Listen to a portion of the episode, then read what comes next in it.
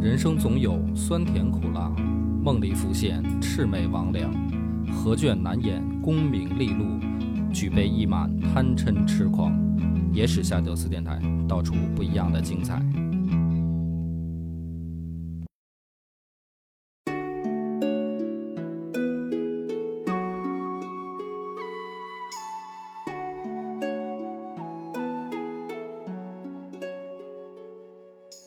大家好，欢迎收听《野史下酒》，我是主播恶霸波。张偏见，今天咱们聊的这个人物呢，也是取材于课文儿。我发现我现在特别爱从课文里找人物，太棒了！哎，司马光，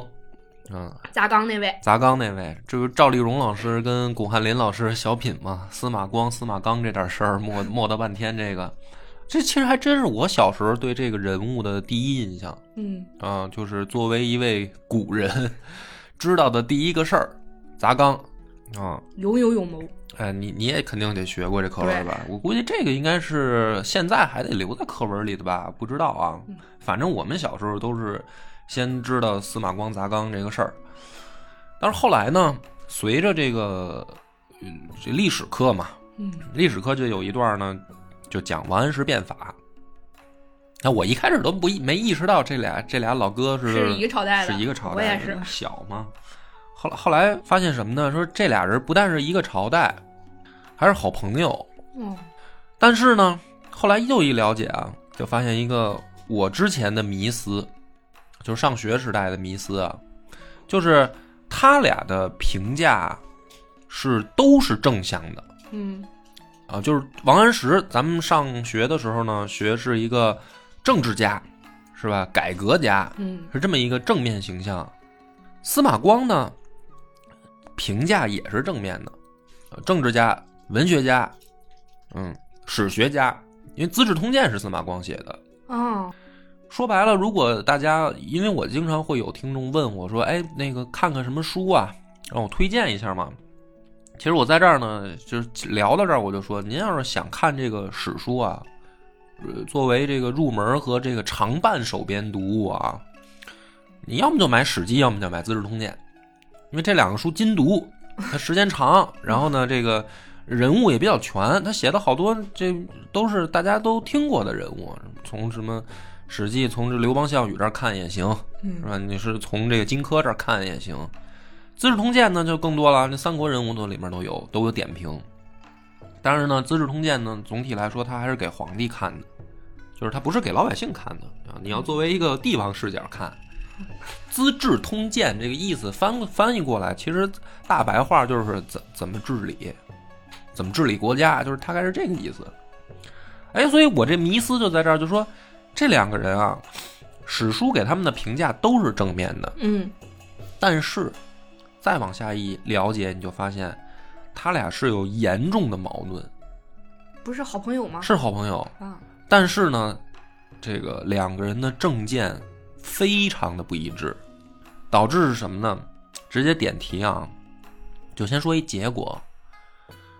呃，司马光最后是把王安石推行的政策全部推翻了，没留一个，全部推翻了，而且是就是说，最后就是只要老子还喘气儿，哦，你当年做的那些事儿，我就全部都不能给你留下，就到这种程度。然后真的是王安石到最后就是躺在病床上啊，听说自己最后一条法令也被废除了，就伤心痛哭，痛哭说就是我这三十年啊，我努力的这些成果到今天这儿就算是全完蛋了。嗯，全都没了。而且是什么呢？就是两个人其实开启了宋朝党争的一个怎么说呢？呃缘由，就他俩的时候也有党争，也不是没有啊，但是不激烈，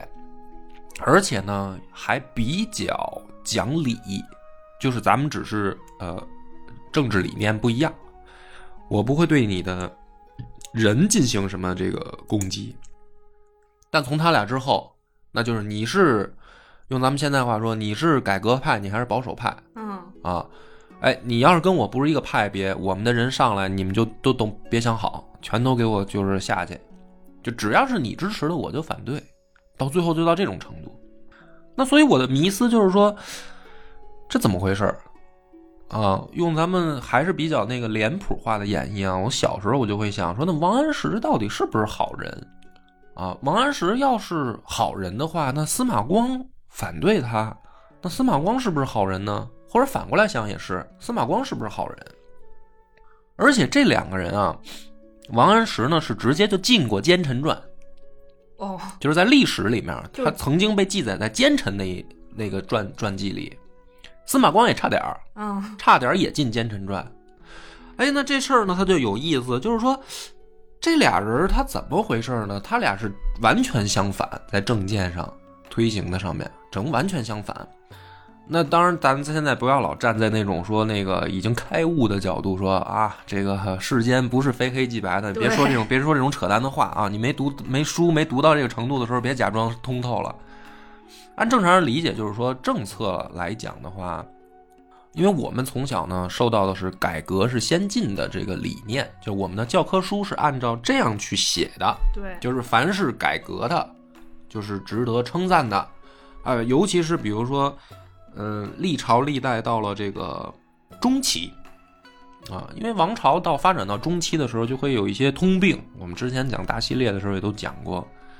那么改革呢，给人一种就是说求变、图发展的这样一个印象。对，是吧？所以王安石呢，一般评价会相对靠这个，就是因为我们的历史课本是容易偏向这个。那么反反对他的人，那肯定就是迂腐陈旧的，因为一个想改革，一个想反对他，那这两个这两个一对立起来，其实就有好坏之分。那么我们就要开始讲今天的这个故事啊。这故事开始讲的是什么呢？就是说当时宋朝啊，有一个城门上的这么一个小官儿，他呢给皇帝献了一幅图，嗯，献了一幅图画，啊，你可以想象成《清明上河图》那样的卷轴式的图画。哼，可是这图画上面画的是什么呢？画的是老百姓吃不上饭、沿街乞讨的样子。哇，他是等于在首都城楼上的这个一个小官吏，也是宋朝啊，就跟《清明上河图》那个场景肯定是截然相反。《清明上河图》是，呃，怎么说一派祥和，对，市井的热闹繁荣，欣欣向荣，哎、这幅完全相反。他为什么要上这个图呢？我天天在城门楼上，我就能看到这些情况，就是这个国家已经到了，再再不改变的话就要完蛋了。嗯，已经出危机到这种程度，首都的城楼下面，天天我见到的是难民啊。那那其他地方就会成什么样？那老百姓是不是已经吃不上饭，开始饿死人了？这个时间段呢，正好是王安石在变法的时候。那么因为这个人官职比较低，他其实没有资格给皇帝去觐见，你上图这些，他没这资格。这个人他上图是被驳回以后，他跑去假装边边就是边防地带的急件递上去的，啊，就是正常渠道，他没这个资格。说我给你皇帝上糊图，他是等于伪装成急急报送到皇帝那儿了。这个皇帝一看呢，就问王安石说：“这人你认识吗？”啊，王安石说：“认识，这是我学生。”嗯，哎，当时这皇帝呢一听就明白了，说：“哦，那这个可能没有跟你有什么私人恩怨，是吧？没有私人恩怨，那这个问题就有意思了。既然是你的学生，他给我上这幅图，那就说明你现在改革已经出现重大问题了。那是不是我我得重视这件事儿？好，那我们这个这个故事到这儿啊，我们再往前推一下，就是王安石变法之初，宋神宗呢继位以后，惊喜的发现国库是零哼空的，空的，而且还有严重的赤字，就是我每年花出去的钱不如我收上来的钱多。嗯，那么他刚继位，发现这么一个情况呢，就是说这国家已经到了我必须要想办法的时候了。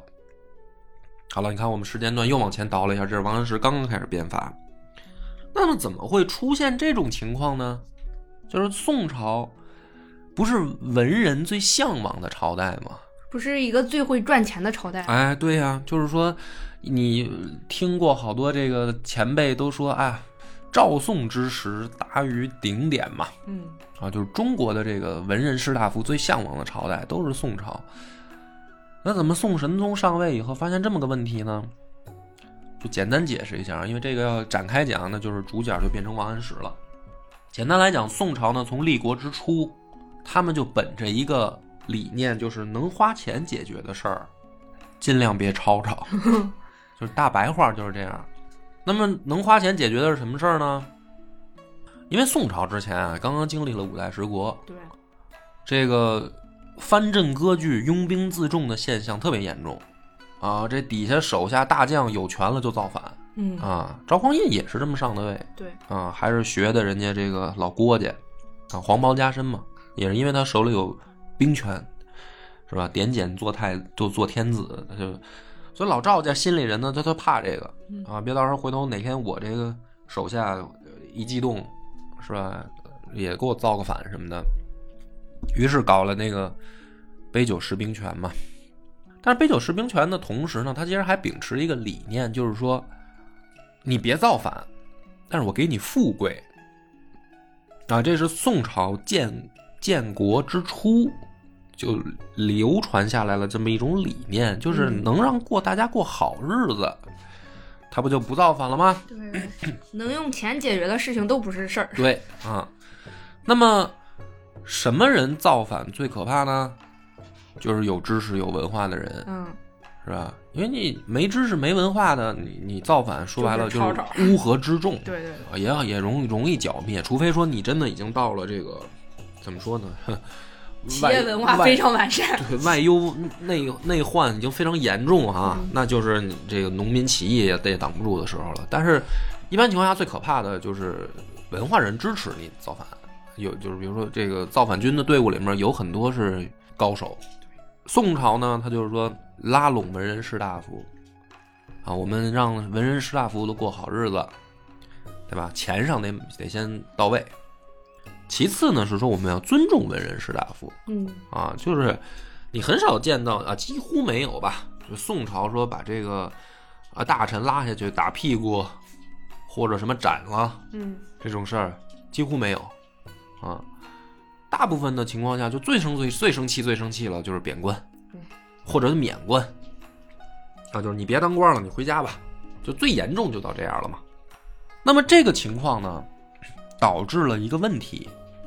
就是冗官。嗯，冗余的冗，多，而且不但多呢，互相之前互相之间啊，为了这个政治上的稳固啊，他还互相掣肘，就是互相使心眼儿。对，就使是绊儿咱呢，比如说一件事儿吧，非得非得弄两三个人分着这个权利对，啊，谁干点什么事儿呢，都有别人这个捣乱，也不能叫捣乱吧，就是互相监督吧。这么一搞呢，就冗官。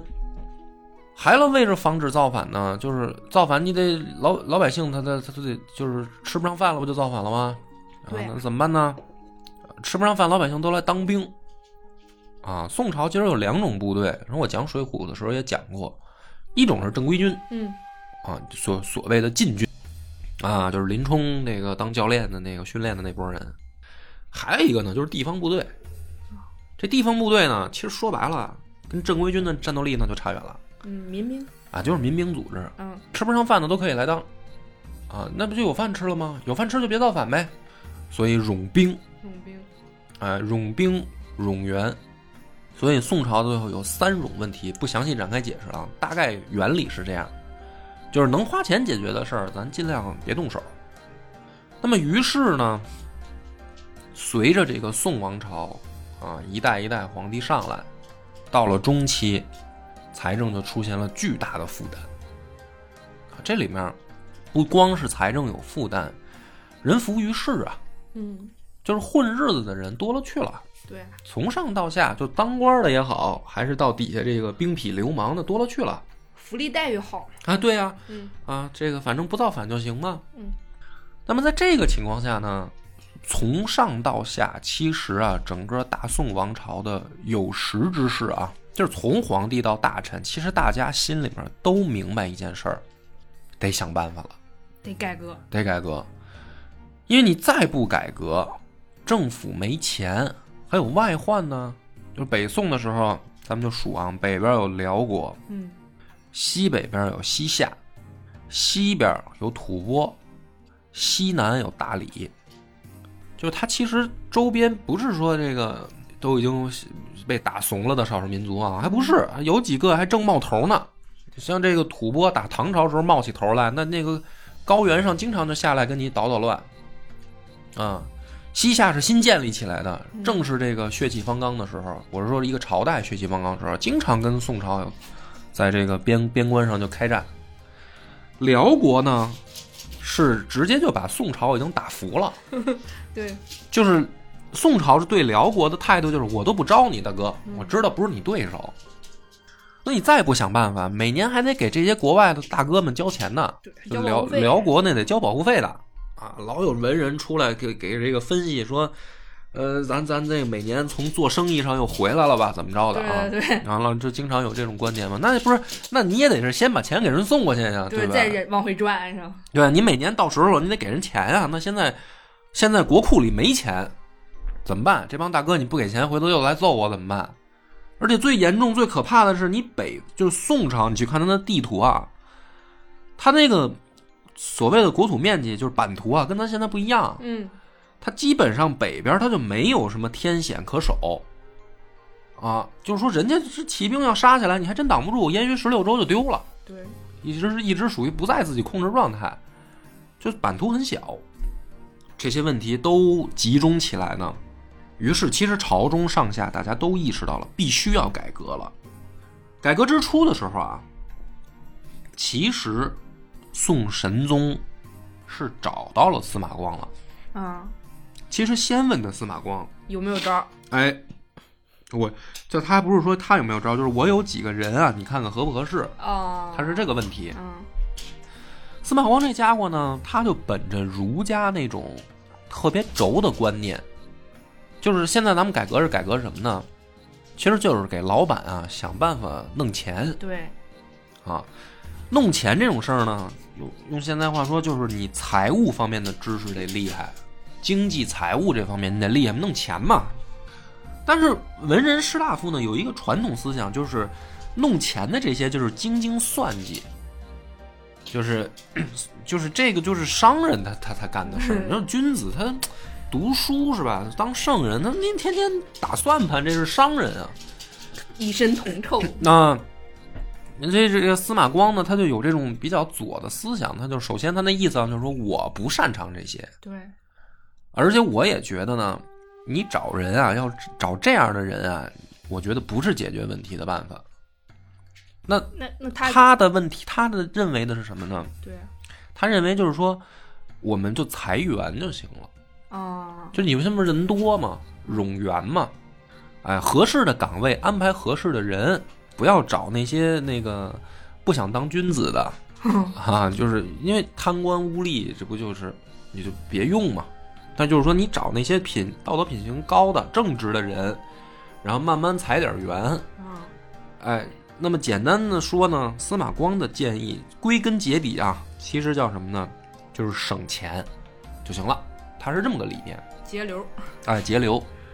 皇帝的意思呢，就是你玩单 去嗯啊，就是皇帝显然对司马光这个是不满意的，就是宋神宗对他是不满意的。于是呢，后来找到了王安石，王安石给出来的建议呢，如果用四个字儿概括，就叫富国强兵，嗯，听起来还是很虚吧？对啊，如果非得总结成两个字儿，就是开源啊。司马怎么光挣钱对是吧司马光是节流，嗯对吧？啊，王安石说开源就是咱想办法挣钱，嗯，现在不是没钱吗？你省不行，你想办法挣。宋神宗一听很高兴，说这个正合我意，听起来不错，嗯，感觉这波稳了，于是呢就支持王安石变法。那么讲到这儿呢，其实你可以听得出来啊，这两个人都没有所谓的要祸害国家的意思，他不像奸臣，对对对，啊，奸臣就是，呃，皇帝天天你我给你上点儿这个美女吧对，你上点儿这个奇珍，妙药 吧，啊，吃一吃什么的，就是这就是奸臣嘛，要么就是拍马屁嘛嗯。而这俩人看来不是，其实他俩都是改革家，我觉得，但是你发现他们两个有一个底层的理念是完全不一样的。对对对，这个王安石呢，他认为这个钱啊，全国的这个经济也好，财政啊，是一个可以增长的概念。那我们没钱，我们就怎么说呢？把蛋糕做大，这样大家就现在不是不够分吗？那我们就把饼再做大一点儿，大家不就够了吗？那么怎么做大呢？咱们就想办法去挣钱。政府没钱，咱们想办法挣钱。政府有权利嘛？对。那有权利，咱们就变法、立法，通过法律想办法给政府政府增加财政收入。而且所谓的变法是什么呢？其实也很高级，在那个年代，因为你最简单的什么，你加税，对，加税不用变法，嗯，你就多收，调高比例。王安石很高级，他说这这肯定是所谓的瞎掰了，对，咱们得想办法啊，就是说现在帮老百姓解决问题的挣钱，它是另一个思路，啊真的是改革。可是司马光呢，他的底底层逻辑跟王安石不一样，就在于司马光认为天下的这个财物啊的总量是不变的，哦它，没法增加，就是不变是什么呢？要么就是在政府这儿，嗯要么就是在老百姓那儿，反正就这么多钱，左兜装右兜，右兜装左兜，对，哎，那你现在想所谓的说多挣钱，你实际上就是还是变相从老百姓兜里掏钱嗯，啊。听起来就是说加税挺 low 的嗯，改革好像挺高级，不一回事儿吗？啊，司马光的底层逻辑是，你这个就是换汤不换药。再用四个字说，你这还是与民争利。嗯，你就是想办法把老百姓的钱掏到你的兜里来。所以呢，在底层理念上，这两个人是完全不合的，理念就不一样，就说不到一块儿去。结果是，王安石大力的得到了皇帝的支持以后，开始变法改革。司马光呢，人家老先生辞职了。哦，啊，就我争不过你，你也不皇帝也不听我的啊，宋神宗也不听我的，我也争不过你嘛，争不过你我我不干了，行不行？是有文人的傲骨，有啊，他是真有。呃，于是呢，老兄，呃，写了辞职报告，皇帝呢还想留，嗯，啊，就是你别走，你跟这儿干一下 HR 也行是吧？就啊，就你干点什么都行，嗯，啊，你别走，别辞职。老哥呢就说不行，我我要不我就反正我不在看你们烦，哎，我看你们烦，反正我也不在首都待着，我就我非得去外地。他就去洛阳了。去洛阳以后呢，还嫌事儿多，干脆呢就是说，你给我一闲职吧。然后老兄就回家写《资治通鉴》去了。《资治通鉴》一写写了多少年呢？写了十五年。就这十五年，司马光闭口不谈政治，嗯哎，就是你改革派，你爱怎么折腾怎么折腾。我呢，呃，没意见，嗯，我也不说，你也别问我，呃，你也别问我，你问我我也没没没什么可说的，我就在家写书，写了十五年，这十五年书写完了，《资治通鉴》写完了，再出来，发现要变天儿了，就是，呃，改革派、变法派又不行了，宋神宗死了。哦，宋神宗死了以后呢，这个新皇帝宋哲宗继位以后，不到十岁，九岁，那怎么办呢？那就是说白了，他妈或者他奶奶出来管事儿呗。嗯那孩子太小嘛，九岁孩子你懂个屁啊！但是我也不是贬低女性啊，他妈他奶奶也不懂啊。对啊，是啊，你这我们天天聊的，因为当初九年义务教育的时候没教这一块儿，我们也是想干好，可是确实不懂啊。嗯，对吧？你肯定还是得文人士大夫去弄呗。对，而且他们还有一个很朴素的，就是这个，呃，太皇太后啊，嗯就是哲宗他奶奶啊，有一个理念还挺根深蒂固的，就是咱现在国家还是不好，不好呢，就是王安石他们不是也折腾挺长时间了吗？对，折腾十五年了，折腾了十五年还是不好啊嗯，那就说明他们折腾的方式不对啊，没有成效嘛，对啊，嗯那就说明原来反对他们那一派的人是不是对的呀？那这个时候再找找领袖代表，一发现原来那帮老同事、老哥们儿死的死，没的没。哎，正好这儿有一个刚刚献上这个妙书的司马光，他原来是跟王安石不对付的，他是反对派，他在朝中还有威望，他是大学者、大儒者啊。人刚十五年一个煌煌巨著拿出来，他能不能来？啊所以出现了一个现象啊，就是当时司马光去进京，因为皇帝死了嘛，嗯，他总要进京嘛，表表示这个伤心啊。也是去奔丧。呃，就你可以把它理解为奔丧，这是国丧嘛。嗯啊，他进城进城以后啊，发生了这样一幕：老百姓啊，站在树上、房顶上看他，说司马相公回来了，然后把这个通往皇宫的这个路都给堵了，嗯，然后求他说：“司马相公这回就别走了，能不能带着我们过好日子？”嗯就是这个司马光他的这个人望啊，他的这个之前当官积累下的好名声啊，是渗透到民间去的，对对对，就不但是朝中啊，老百姓都知道他，所以特别想让他你能不能出来当政啊？所以这个时候呢，这个皇帝这奶奶就也找到他，就是说您也是因为哲宗时的第四朝了，他是他是仁宗的时候就开始当官了。嗯嗯仁宗、英宗、神宗、哲宗，就司马光是历世四朝了，嗯就是您也是四朝老臣了，你能不能出来主持一下局面啊？现在王安石我们也不用了，这个情况下，司马光才，呃，重新又回到首都，干了一年，呃准确来说不到十八个月。这十八个月他干嘛呢？就是一条一条把王安石之前变法的那个成果全部废掉，嗯，他就干这个事儿。他不是有自己的办法，没有，就是改到对，改王安石的。哎他就是把王安石做的他都给否定了。嗯然后呢，做完这些，他就死了。这个故事我大概就把时间线和发生什么，等于就先讲清楚了。嗯那比如说张扬，你听到这儿的时候，你觉得啊，嗯就我这么浮皮潦草的讲一遍大概的这么一个背景，从你的对历史的模糊记忆也好，还是你刚才听完的判断也好，你觉得谁对谁错？就你自己判断这两个人就是王安石和跟司司马马光光，他俩谁对谁错？对，那我肯定偏向王安石一些。嗯对，我觉得钱是可以挣的。嗯嗯，然后而且司马光是吧？大家那么对你期望那么大，然后你回来做的事儿，你只是否掉了你认为错的，对，你没有推行你觉得对的，嗯，嗯，也没有有效的措施，你感觉好像就是来泄愤来了。 憋屈了十五年之后，我就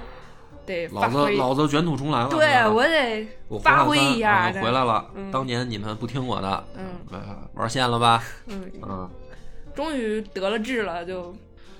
这个就是传统的这个脸谱化的认识，也就到这儿为止了。啊，也就是我这样了。啊，也就是这样了，因为好多人是连这个细节发生什么了也就不太了解嘛，所以他理解呢，就是说王安石变法是为了国家，因为国家没钱了，嗯，王安石变法虽然可能变法没成功，对里面有问题，说不定时间线不够长，然后你让子弹飞一会儿。哎，对你让子弹飞一会儿，没准儿这不是再改革嘛，你继续改革嘛，对，是吧？坚持。 坚持嘛，啊，再调整啊，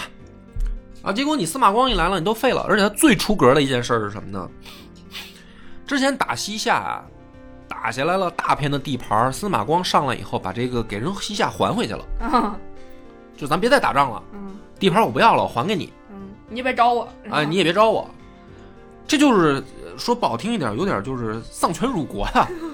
就是打下来的地盘儿，他又给人还回去了。一点血性都没有。哎，所以这个很多人呢也会觉得司马光是有问题的，嗯，你太情绪化，对对对，我就是想这样说，就情啊太情绪化了。然后同时呢还太怂，嗯，就是就是王安石很刚啊，对王安石是不畏这个呃别人的这个风言风语，我就要改 革，我倒觉得没觉得那个司马光。刚不是刚， 嗯就是没觉得他怂，就是嗯我觉得他可能就是太固执了，嗯呃，就是我有我自己的规矩，但是越格就不行，啊，我就给你改回来，迂腐对，就保守，嗯，那我对外这件事儿挺怂的，你都打下来了，你干嘛给人洗那啥就是黄我我这国土就这么大啊， 就这么啊大的对我多了我也不要。 好。嗯所以咱们今天讲，咱们我我来讲这件事儿呢，我就给大家分析一下这几个几个有几个侧面，大家可能会不了解或者嗯看不到的。嗯第一个问题，司马光他虽然呃有自己的理念，是底层逻辑跟王安石不一样，但是首先第一个他不傻，嗯，嗯，这个家伙七岁成名，对，这知道砸缸啊，哎还这能傻吗？老百姓都知道的是砸缸这件事儿，但是历史记载他七岁成名是因为他已经能背诵《春秋》了，哦，就是《左传》，他能背下来，记忆力好，背下来的同时他能解释。呃，那那就不是记忆力好了，是对，就是七岁的孩子啊，嗯他能把《左传》给你说出自己的见解、嗯，太厉害啊了。，就是我现在也做不到，我也是。我都背不下来 呃，我还没啊看全，看我也对我也好多没看全的地儿呢。那说明这孩子聪明，他就是一神童。嗯啊，这样的神童，他在日后发展的时候，我给大家说一下，简单说一下他的履历啊。嗯他这个二十岁啊，就考上进士了，哎，就是科举的这个下一步就可以封官了，是吧？对嗯啊，对，就是这个意思。然后呢，六年扶丧，因为先死妈后死爹哎呀。二十岁的时候，这个妈爹都死了，那按照古代规矩呢，就是扶您扶丧三年。对对对，他刚给妈服完三年呢，爹又三年，嗯六年服丧，这六年没什么事儿。这六年之后，他开始真正在官场上开始有经验了啊，三年地方官，啊，在基基层对当地方官，七年礼部官员。我这个礼部不是很恰当啊，就是他，他先是做这个，就是国子执讲。国子执讲现在相当于什么呢？就大学是教授，国立大学的讲师，嗯，是大学教授吗？就专门培养官员的哦哦，老师，他是。然后呢是太常礼院，就是专门负责国家礼仪的。嗯，然后还去干了这个史馆检讨，就是专门修史书的。嗯这个活儿就是累累累零零总总算下来干了七年。嗯那么这十年过去，他按照正常来说，这个神童已经变成了既有地方从政经验，嗯又在京中官场上混得很，因为他，这你想他干这种事儿，他不得罪人嘛，对，对吧？虽然没什么实权，但是高官他应该都熟啊，仰望啊，嗯啊，就是，嗯，你后来到明清也是，你考中了进士以后，你看看能不能点翰林，嗯点翰林以后干嘛呢？仰望。到时候我讲曾国藩的时候会讲这一段儿。这这十年，可以说他已经做好了所有的从政的基础准备了。嗯然后四年的判官，八年的谏官。判官是什么呢？选拔官员哦，啊，我考评你这个官员合不合格，嗯，干这个。做人事，八年的谏官是什么呢？提意见。嗯啊，就是古代它是有专门这种职位的，啊，我就给你提意见。给皇帝提意见，对，不是不是，都有给呃同事、老板他都可以提，就是就是提意见的。提意见的时候最疯狂的时候啊，五年期间上书一百七十余封，给皇帝提意见。最狠的是什么呢？连皇帝生儿子这件事儿他都管，啊，而且是什么呢？不但我要管，我得盯着你立了太子。嗯我才放我才算放心，因为那个宋仁宗啊没孩子没儿子，是跟我一样催婚吗？卖这 贩卖焦虑什么的，是啊，就是你必须得赶紧立太子，嗯就是把这个英宗他手把手的监督着立起来。嗯哎，我这事儿算算完事儿了。他提意见提到这种程度，你知道这个很多朝代，你这管皇帝私事儿，我生不出来，你在这儿唧唧歪歪，我他妈弄死你！看岳飞了吗？是吧？你这不是老说皇帝生不出孩子，皇帝他妈正为这事儿烦呢，你还说这个？这人人哪司马壶不光开提哪对壶司马光是哪壶不开提了哪壶，还真给把水又烧熟了嗯啊！因为所以那个英宗是仁宗的侄子，啊他不是他儿子。嗯然后呢，这不就赶上王安石变法吗？十五年修书，所有这些之前的履历，你如果了解到这儿，你可以发现，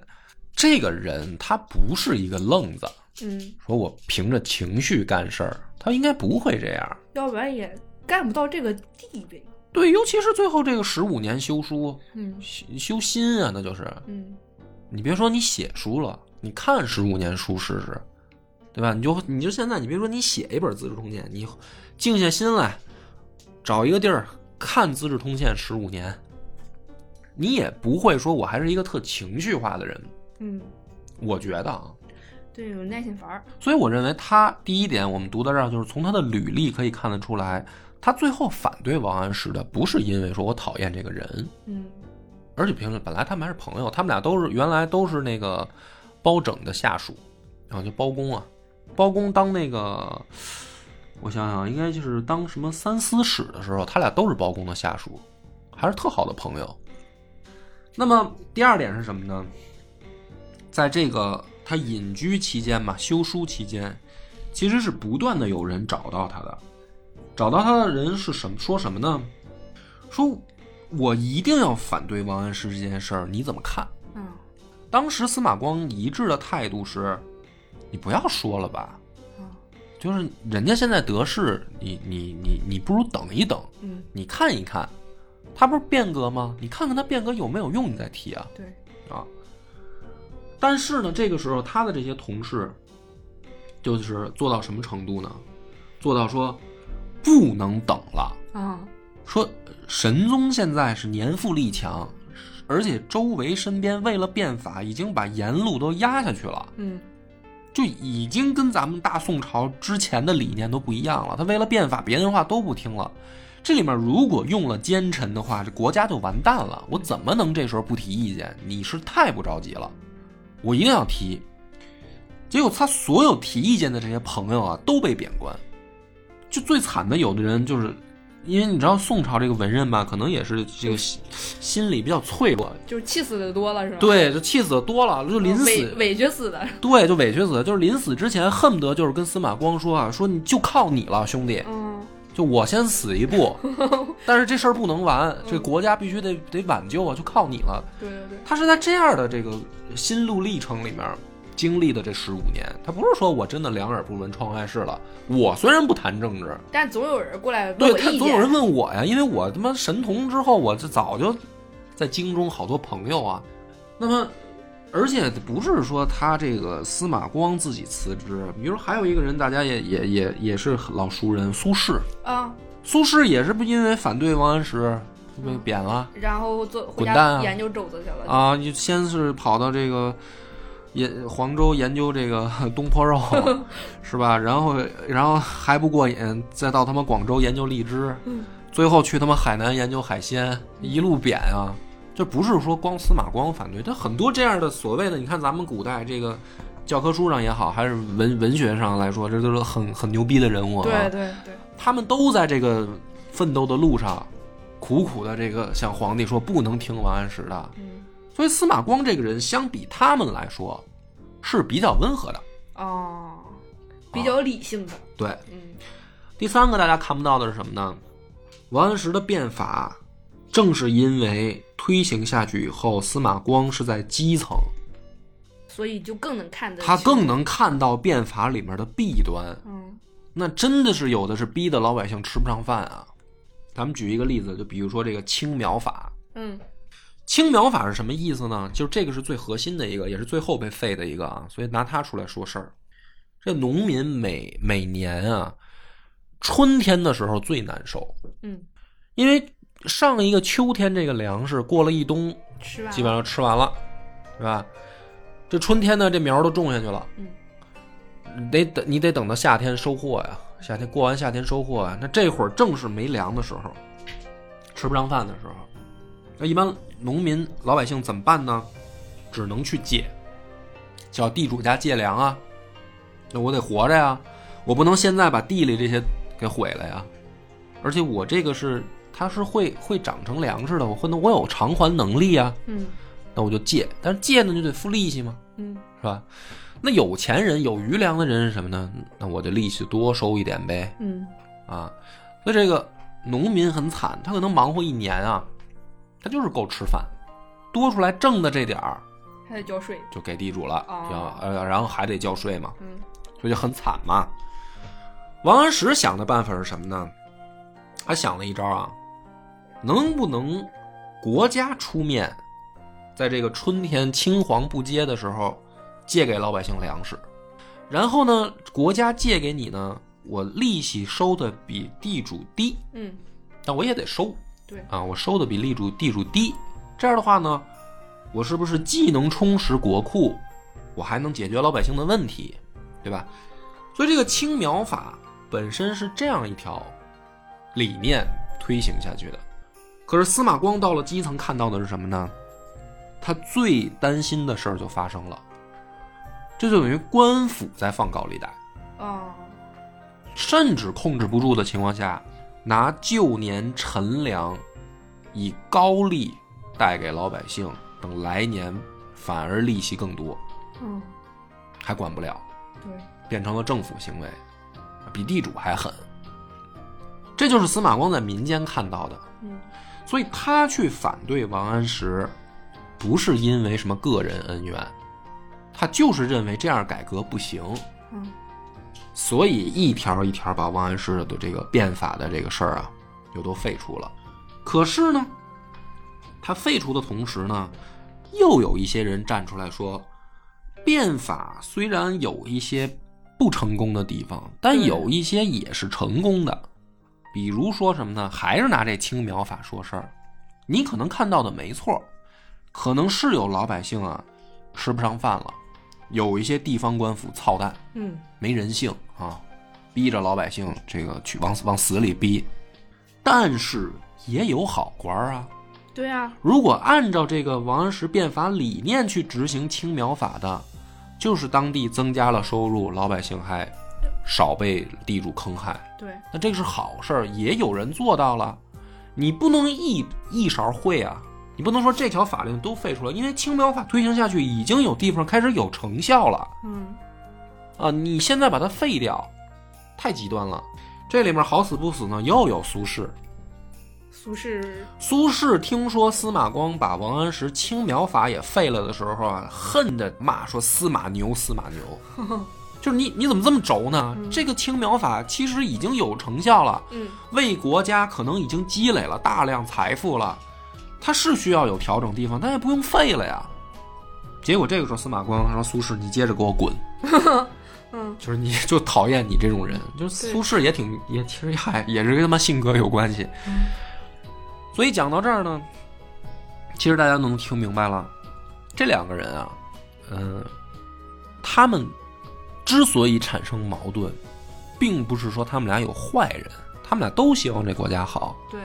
但是他们也都看到了对方身上没看到的那一面。嗯，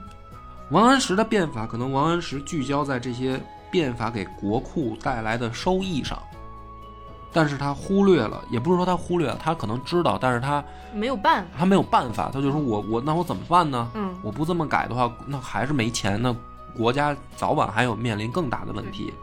所以他死之前他很痛苦，他说我通过这个十来年的变法，我可能给大宋朝积攒了三十年的财富，嗯，如今被司马光全部给改掉了，这三十年的积攒的财富花完了，国家怎么办？嗯，怎么办？那就是什么，就可能会亡国啊。他就，但是他死前他可能都看到这一点，他也没办法。对，那王安石可能是在那种就是忧虑交加当中，而且看着自己跟这个宋神宗折腾的这些事儿啊付诸东流，他也没办法。那你说司马光他就没意识到这一点吗？我觉得也不是，嗯，司马光可能也意，因为他其实也是最早提出来说需要开始变革了，只不过方式跟王安石不一样，他是节流。嗯，他可能也知道国家现在有问题，但是照王安石那么变下去，他反而在他的理念是，我们可能在加速这个国家的灭亡。啊，你把钱都收到国库了，老百姓已经开始四处造反了，怎么弄啊？对，外忧内患是的，吧？水浒上这 个是梁、啊嗯梁山上这帮大哥们都都去山头上了，你怎么弄啊对？人家都要替天行道了，啊！所以果不其然，大宋又过了三十年，就亡了，嗯北宋就亡了，差不多就是把王安石那个积攒的钱花完 了，花完了。所以史学家呢有一派观点就是说，王安石不但不是奸臣，他是延续了大宋王朝那个时间的一个这个这个名臣改革家，这是有一派前辈的意见。嗯，所以这派前辈意见里面，司马光就是个罪人。嗯但也有一派认为呢，就是说王安石的变法实际上已经失败了，司马光才是延续大宋后面的这个功臣。嗯啊那么在历史上呢，就变成了这个这两个人的形象，大家都知道他是对立的。嗯但谁好谁坏呢，总是过几年就变。啊，过几年有的人就说王安石好，他是对的。嗯又过几年呢，因为他们当时宋朝就是这样，改革派上来了就说王安石好，保守派上来了就说司马光好现在也是这样。啊，然后一直延续在历史上，就是说，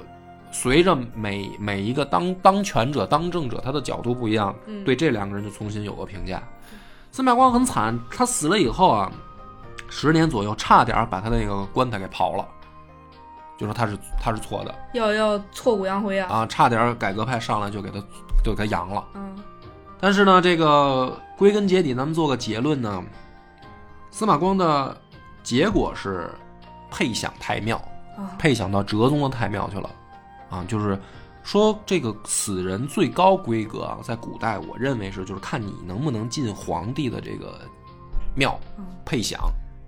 对，就是我什么意思？翻译我其实之前讲过，什么意思呢？就是我不光活着时候给你发工资，嗯你死了在阴间你还有一份工资啊啊，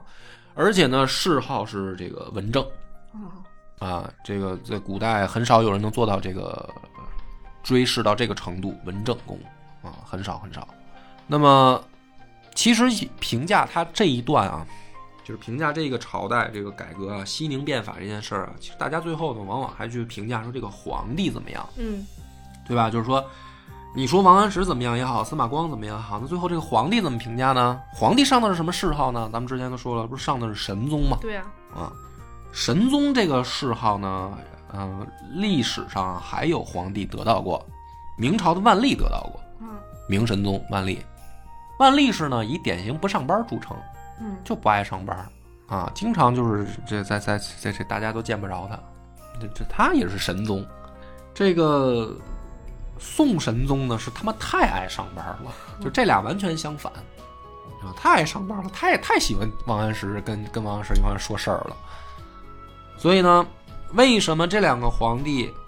他们两个这么截然相反的工作风格，却都得到了神宗这样的谥号呢？神宗这个谥号有一个标准啊，就是什么样的皇帝上什么样的字儿，这是有一定标准的。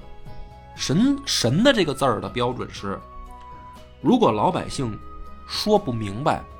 不能说的话，就上神字儿；啊，就是你说不清楚，你就上个神字儿。那可不是吗？是是是，现在就是万历吧，他不上班儿，你也说不清楚这朝代在他手里边好了还是坏了，对对对那就上个神字儿吧。宋神宗也是，他改革吧，到底是好还是不好呢？你到现在你也说不清楚。其实，你说他不改吧，三种问题已经迫在眉睫了，必须得改。可是改了吧，结果各地又有造反的，好像也没有什么太大效果。对，好像国家是缓了几年儿，可是怎么好像问题还在呢？说不清楚，说不清楚就上个神字儿吧。所以这两个人在历史上留下来的印象就会这么截然相反，因为就是说不清楚，嗯打他们那时候就说不清楚，连他们那大哥那皇帝的谥号都说不清楚。所以听到这儿，大家应该就明白，这这个司马光和王安石这对儿冤家。其实我要是以后我老了，我功力够啊，我给他们俩写个剧本儿，是不是特别符合磕 CP 的那个？啊， 是吧？相爱相杀的对那个两对对个对对两个青年才俊啊，嗯啊，对从从年轻时候一块玩儿，嗯，然后到老了互相恨对方，是吧？挺有意思的。对对对，感谢大家收听，本期节目到此结束。我们的微信公众号叫“柳南故事”，柳树的柳，南方的南。如果还没听够的朋友，欢迎您来订阅关注。